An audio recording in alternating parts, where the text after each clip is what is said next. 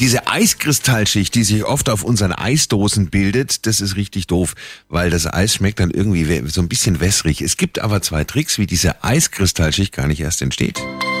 Der Samstags Lifehack mit Simon.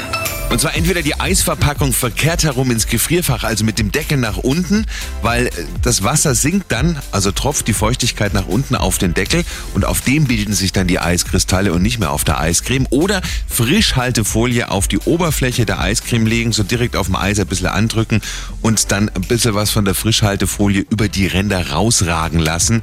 Deckel drauf und es gibt auch dann keine Eiskristallschicht mehr. Simon Samstag Lifehack, jede Woche gibt's neun.